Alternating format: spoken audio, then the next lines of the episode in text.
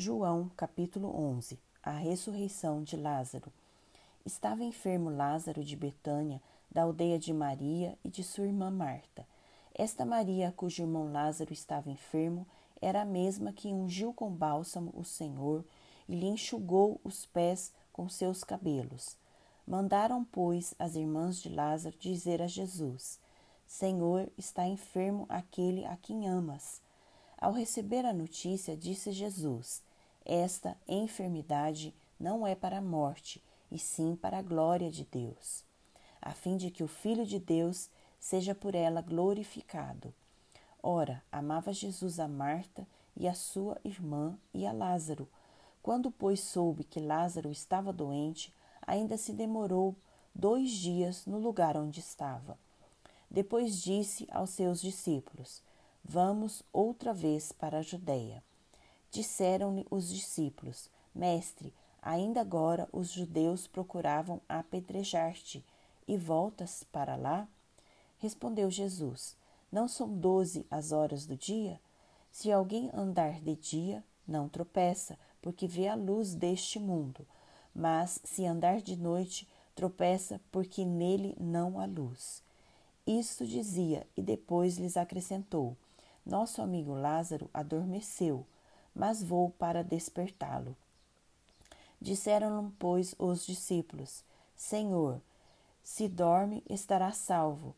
Jesus, porém, falara com respeito à morte de Lázaro, mas eles supunham que tivesse falado do repouso do sono. Então Jesus lhes disse claramente: Lázaro morreu, e por vossa causa me alegro de que lá não estivesse, para que possais crer mas vamos ter com ele.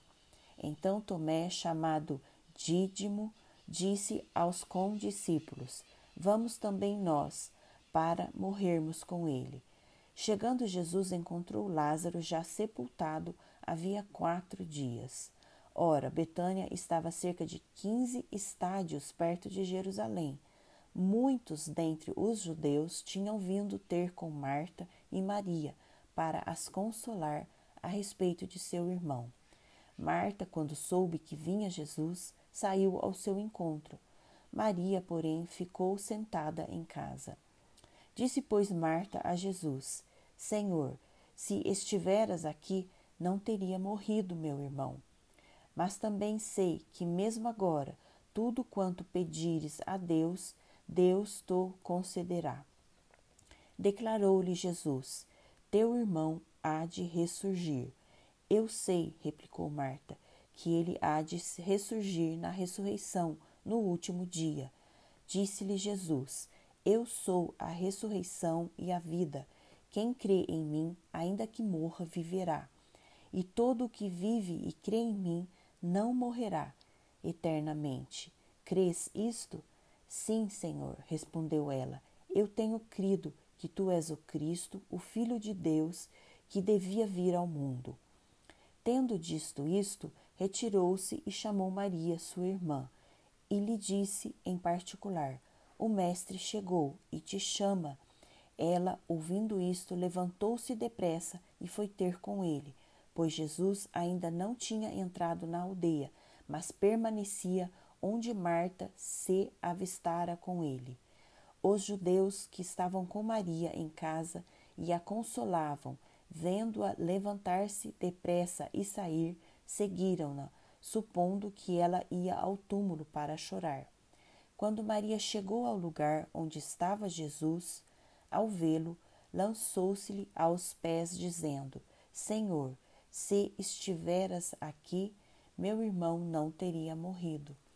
Jesus, vendo-a chorar, e bem assim os judeus que a acompanhavam, agitou-se no espírito e comoveu-se, e perguntou: Onde o sepultastes? Eles lhes responderam: Senhor, vem e vê. Jesus chorou. Então disseram os judeus: Vede quanto o amava. Mas alguns objetaram: Não podia ele, que abriu os olhos ao cego, fazer que este não morresse?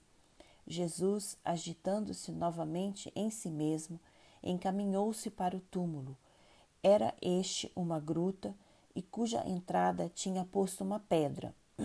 Então ordenou Jesus: Tirai a pedra.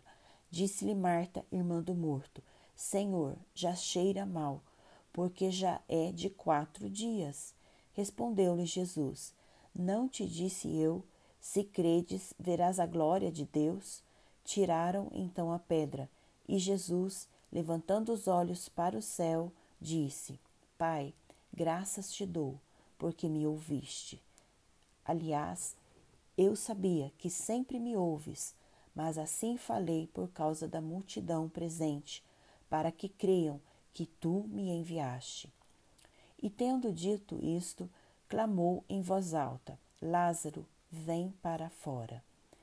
Saiu aquele que estivera morto, tendo os pés e as mãos ligados com ataduras e o rosto envolto num lenço. Então lhes ordenou Jesus: Desatai-o e deixai-o ir. Muitos, pois, dentre os judeus que tinham vindo visitar Maria, vendo o que fizera Jesus, creram nele. Outros, porém, foram ter com os fariseus e lhes contaram dos feitos que Jesus realizara, o plano para tirar a vida de Jesus. Então os principais sacerdotes e os fariseus convocaram o sinédrio e disseram: Que estamos fazendo em vez que este homem opera muitos sinais? Se o deixarmos assim, todos crerão nele. Depois virão os romanos e tomarão não só o nosso lugar, mas a própria nação. Caifás, porém, um dentre eles, sumo sacerdote naquele ano, advertiu-os, dizendo: Vós nada sabeis, nem considerais que vos convém que morra um só homem pelo povo, e que não venha a perecer toda a nação. Ora, ele não disse isto de si mesmo, mas, sendo sumo sacerdote naquele ano, profetizou que Jesus estava para morrer pela nação.